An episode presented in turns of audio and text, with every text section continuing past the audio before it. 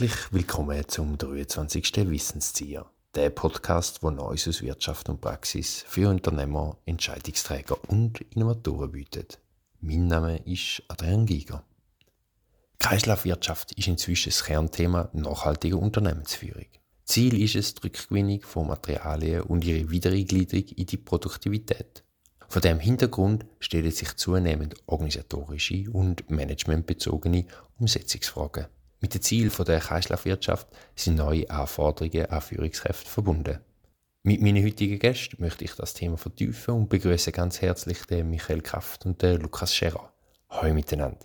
Darf ich euch kurz bitten, euch zu Wort stellen? Ja, schönen guten Nachmittag. Ich bin der Michael Kraft, komme aus dem Institut für Organizational Leadership und bin dort im Kompetenzzentrum für Qualität und Nachhaltigkeit tätig. Grüezi miteinander, hier ist Lukas Scherer, ich bin Professor an der Ost, Ostschweizer Fachhochschule in St. Gallen. Zusammen mit dem Adrian Giger machen wir schon seit einigen Jahren unseren Podcast Wissenszieher und ich freue mich immer wieder, wenn wir spannende Themen haben.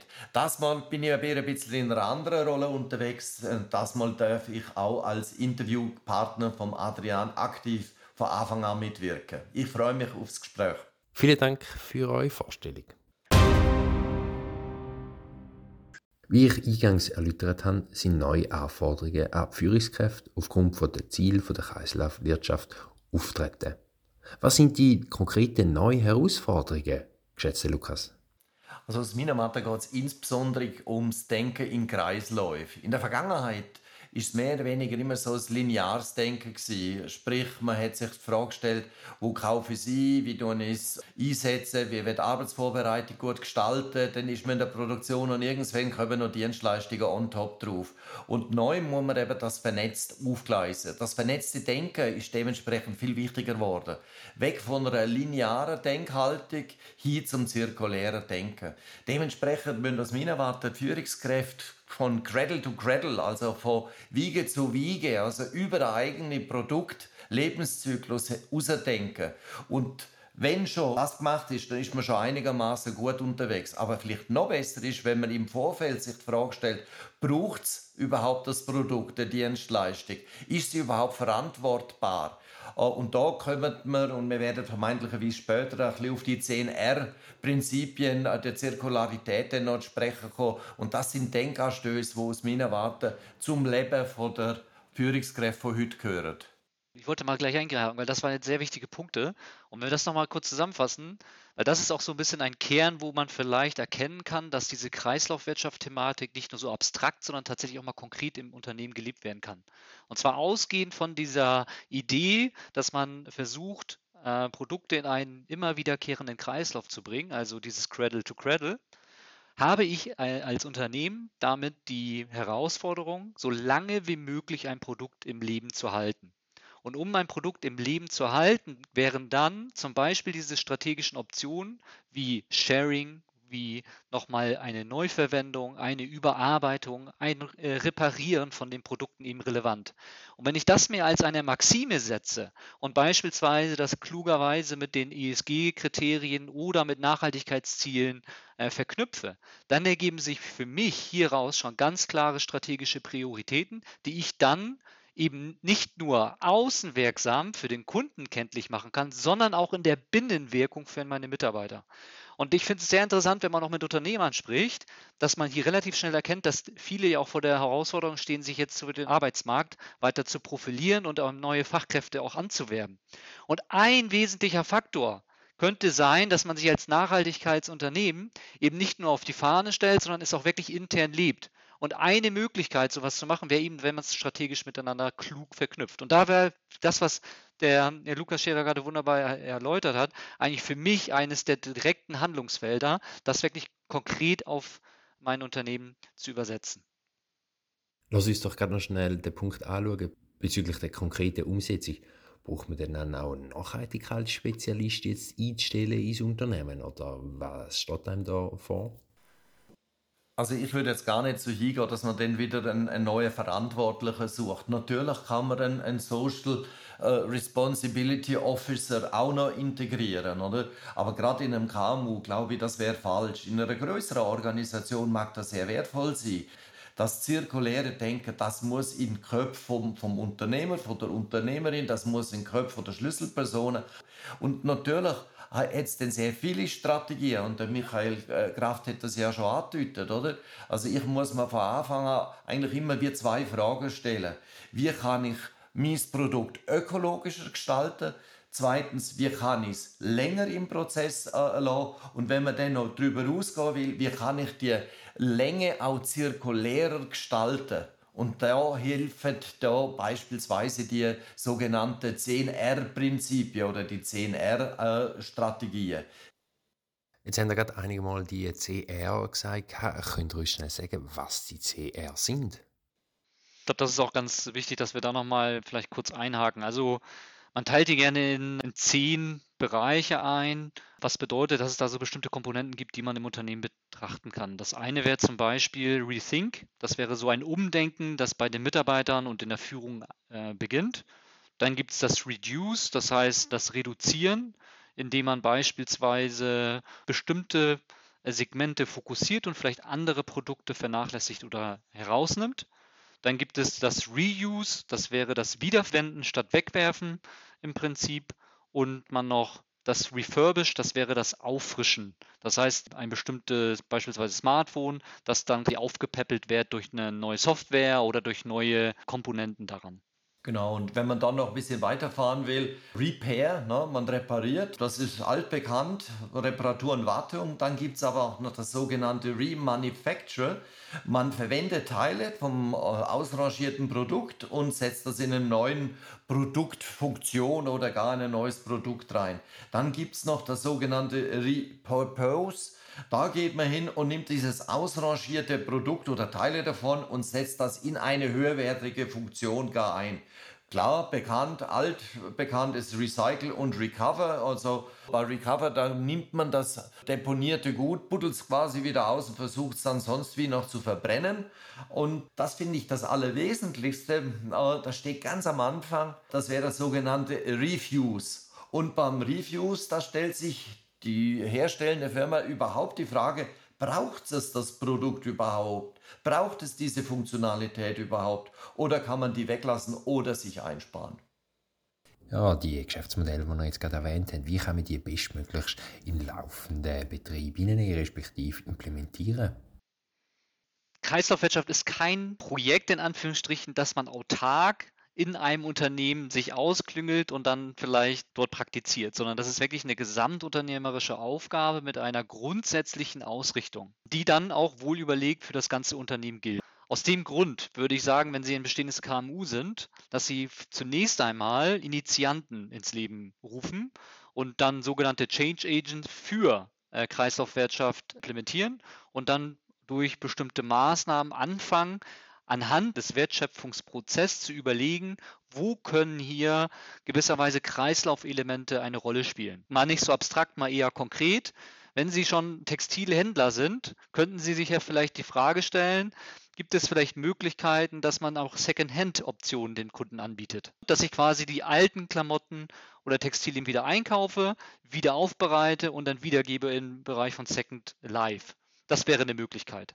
Oder ich mache mir Gedanken vielleicht auch als IT-Anbieter für bestimmte Produkte, äh, Monitore oder etc., dass ich die alten ankaufe und dann beispielsweise dadurch Rabatte gebe für, für weitere Komponenten und im Hintergrund quasi die Elemente, die ja, das sind ja wirklich Ressourcen, sind ja wertvolle Ressourcen, vielleicht wieder in einen Kreislauf mit reinbringe. Und wie man schon merkt, da sind sehr viele Einzelschritte notwendig und gewisserweise, und deswegen auch eine gesamtstrategische Aufgabe, Know-how nötig, dass man sich vielleicht dort erst aufbauen und äh, erweitern muss. Aber das ist ja quasi auch die, die Herausforderung dabei.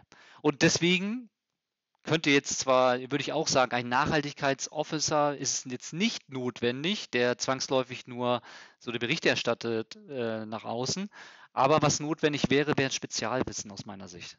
Und Spezialwissen vielleicht auch aus unterschiedlichen Blickwinkeln. Der Techniker hat ganz anderes Verständnis, wie er Kreislaufwirtschaft implementiert, wie beispielsweise der Marketingmanager. Aber beide sind notwendig, um diese, sagen wir mal, zirkuläre Dimension in dem Unternehmenskreislauf mit einzubringen. Das würde ich schon so behaupten. Und das was ich aber auch noch spannend finde, wenn man dann sein bestehende Geschäftsmodell, wo vielleicht im erzeugenden, im produzierenden Umfeld sich positioniert, ergänzt um andere äh, Dienstleistungsfelder. Ich würde jetzt da Caterpillar beispielsweise erwähnen. Die haben das Produkt hergestellt, ihre Maschine, und die Maschine, äh, die kann man auch verkaufen. Natürlich. Und dann nutzt der Bauunternehmer oder äh, derjenige, der die Spezialfahrzeuge im Gartenbau oder sonst wo im Abbruch oder Umbruch äh, nutzt, aber sie sagen, nein, wir können das Produkt auch einfach nur vermieten. Und dann kann man das Produkt auch selber laufend optimieren und es gehört nicht einmal dem Kunden und dementsprechend ist Caterpillar nicht ein Hersteller oder ein Produktvertreiber, sondern er ist an sich eine Bank, ein Leasingpartner und auch eine Reparaturwerkstätte und man ist viel, viel näher beim Kunden. Und genauso Geschäftsidee, Modell, Ansätze kann jedes KMU aus meiner Warte durchaus auch für sich nützlich bringen. Ja, sehr spannende Beispiele, die wir da gebracht haben. Lass uns doch weitergehen in den dritten Schritt, wo die Kundenperspektive beinhaltet. Was für Empfehlungen haben die, um Kundenbedürfnisse optimal in Produktentwicklung einzubinden? Also was sich auf jeden Fall schon bei einigen Unternehmen als ein ähm, Erfolg dargestellt hat, ist, wenn man die Kunden nicht als betroffen hat, sondern Beteiligte. Das heißt, ich beziehe sie eigentlich mit in meinen Entwicklungsprozess ein. Das sind so ein paar Beispiele gerade schon genannt worden. Das heißt, ich äh, bin nicht nur reiner Anbieter, sondern ich werde Dienstleister und durch die Dienstleistungskomponente werden sie mit beteiligt in meiner Entwicklung und ich beachte eventuell dort bestimmte Bedürfnisse, die sich dort ergeben. Ne, zum Beispiel, dass man Wert darauf legt, dass die Produkte eben äh, länger verwendbar werden, beispielsweise, dass Produkte auch mal repariert werden können und solche, solche Dinge. Das wäre ein wesentlicher Punkt, Betroffene zu Beteiligten machen. Das zweite ist, wir haben verschiedene Werte, die von Produkten auch ausgehen, identifizieren können. Sei es der klassische funktionelle Wert, also ein Laptop, ein Smartphone hat bestimmte funktionale Komponente, die sie beherrschen müssen. Dadurch wird ein Wert kreiert. Aber es gibt natürlich auch so persönliche Werte, die man mit einem Produkt in Verbindung sieht oder vielleicht auch so soziale Werte, wodurch eine soziale Beziehung entstehen kann. Das kann durch Upcycling-Produkte sein. Ähm, Lukas, du hattest ja auch einen ganz guten äh, Draht zu einem Hersteller, der wirklich Upcycling fabriziert mit den Containern. Ja, oder eben auch noch ein weiterer Punkt, dass man vielleicht als Unternehmen auch, ich sag mal so, die, die Möglichkeit bietet, dass andere Kunden sich miteinander selber vernetzen können. Dass durch auch, dadurch auch ein sozialer Wert äh, generiert werden kann. Ist noch vielleicht etwas in den Kinderschuhen, aber wenn man sich vorstellt, ähm, als Plattform anbietet, Möglichkeiten anzubieten, dass äh, Personen Fahrräder reparieren und andere quasi dort äh, dann ihre Fahrräder hinbringen können, dann schafft man ja auch nochmal eine weitere Dimension. Was immer hinter diesen ganzen Geschehnissen steckt, jetzt mal betriebsökonomisch ausgedrückt, ist natürlich, dass man den Kunden bindet. Ja, und die Kundenbindung, der dabei die zwei wesentlichen Vorteile als Unternehmen. Zum einen, dass man die Akquisitionskosten für neue Kunden deutlich reduzieren kann und zum anderen, dass selbst wenn Sie einen Preis mal ein wenig erhöhen, dass der Kunde Sie akzeptiert und bei Ihnen bleibt.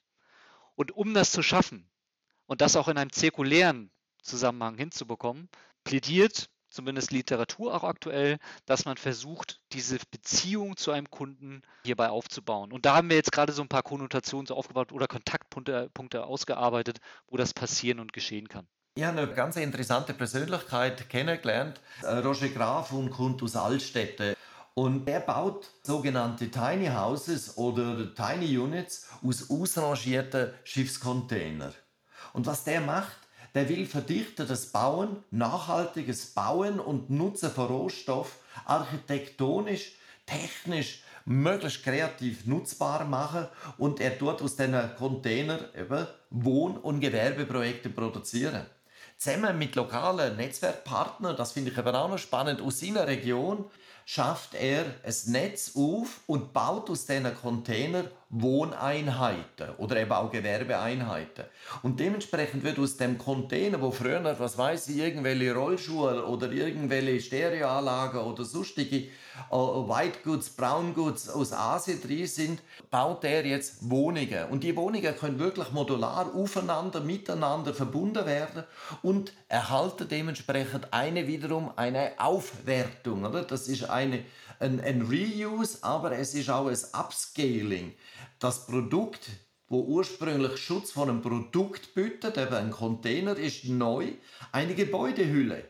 Setzt dann aus Netzwerkpartnerschaft irgendwelche alte äh, Toiletten oder Brünneli oder äh, sonstige Schränke baut er dann dort in die Container ein und tut die entsprechend neu hochwertig und zwar vollumfänglich isoliert. Also da nicht, dass man denkt, das ist irgendwie so 20 Millimeter äh, nur Blech, sondern das wird wirklich bis hin zu höchsten Baustandards aufgewertet, so dass es schön warm ist, auch gerade in Zeiten, wo der Strommangel ist.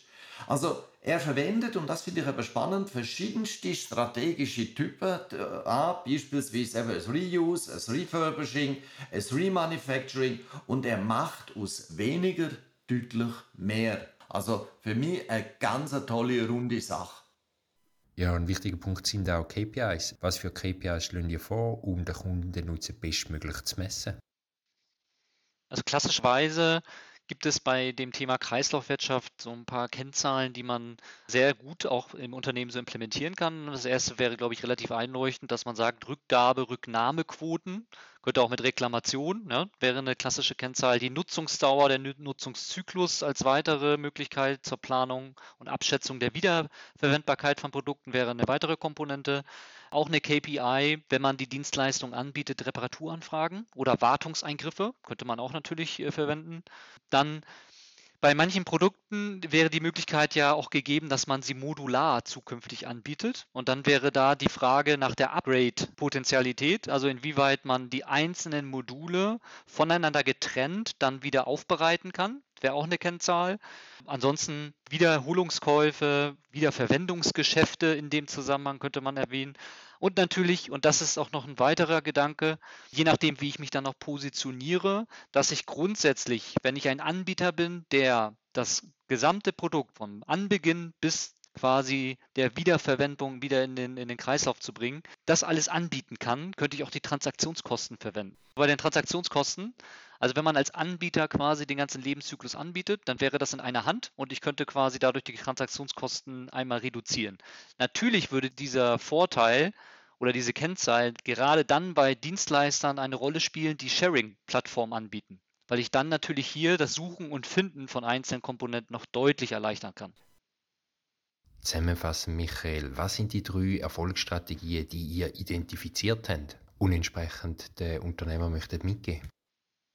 Das, was wir jetzt gerade so ein bisschen auch thematisch angeschnitten haben, lässt sich ja an diesen Nachhaltigkeitsstrategien sehr gut äh, karikieren. Zum einen an der Suffizienzstrategie, das heißt, äh, wir überlegen uns mal, was ist, äh, was ist mehr, auch wenn wir dann weniger anbieten. Das wäre eine Frage. Dann, dann die Effizienzfrage. Ist es effizienter vielleicht, Produkte in einem Kreislauf zu halten und nicht äh, linear anzubieten? Und die dritte wäre eben die Konsistenz, dass wir uns auch grundsätzlich überlegen, ja, welche Technologien wir einsetzen und ob diese Technologien dann eigentlich auch umweltverträglich wären. Oder ob die auch konsistent beispielsweise die Marktbedürfnisse äh, äh dann bedienen können. So, und ich würde mal sagen, ausgehend dieser drei strategischen Richtungen kann man sehr gut, auch aus unternehmerischer Sicht, sich und seine, sein Erdenken einordnen, damit man auch mal so einen Handlungsrahmen hat. Im März startete CRS Nachhaltigkeitsmanagement. Was lernen Kursteilnehmer an dem CRS? Was wir grundsätzlich ja jetzt schon ein bisschen besprochen haben, ist, dass viel in Bewegung ist. Viele Feuer, die gelegt werden, sei es politischer Art, sei es durch die Gesellschaft, sei es auch durch bestimmte Technologien. Man kann sich, glaube ich, vorstellen, dass das für Unternehmen auch eine Herausforderung darstellt, die bestimmtes Spezialwissen einfach von Mitarbeitern erwartet.